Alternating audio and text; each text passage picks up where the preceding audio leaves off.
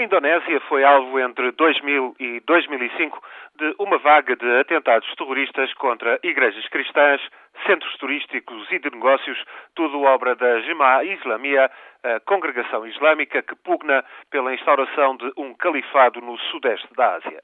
Em Jakarta, em Bali e nas Celebes, os ataques provocaram quase três centenas de mortes uma repressão bem-sucedida, apoiada nos esforços de religiosos e organizações muçulmanos para contestar as justificações dos terroristas, um programa de reintegração de elementos radicais, conseguiram nos últimos quatro anos conter a ameaça, até hoje.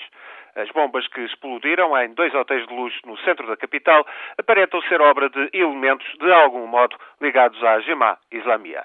Os atentados podem indicar o reinício de um surto de ataques de uma rede terrorista reorganizada ou então o aparecimento de um novo grupo saído das devastadas células da Jemaah Islamia.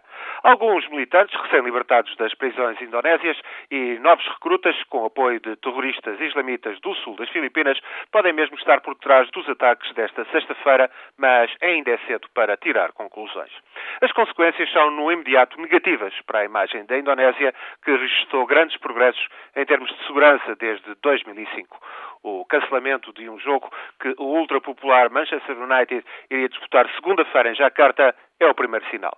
Novos ataques na Indonésia e noutros países do Sudeste Asiático podem estar na calha, mas o certo é que nenhum atentado perturbou a campanha para as eleições presidenciais indonésias que tiveram lugar há 10 dias, numa altura em que o impacto da violência seria bem maior. Certo é também que a influência dos radicais islamitas é marginal entre os crentes da maior nação muçulmana do mundo quanto à possibilidade sempre presente de grupos terroristas atacarem numa região de grandes fraturas religiosas, étnicas e sociais, é algo com que as forças de segurança e a sociedade civil terão de viver durante muito tempo.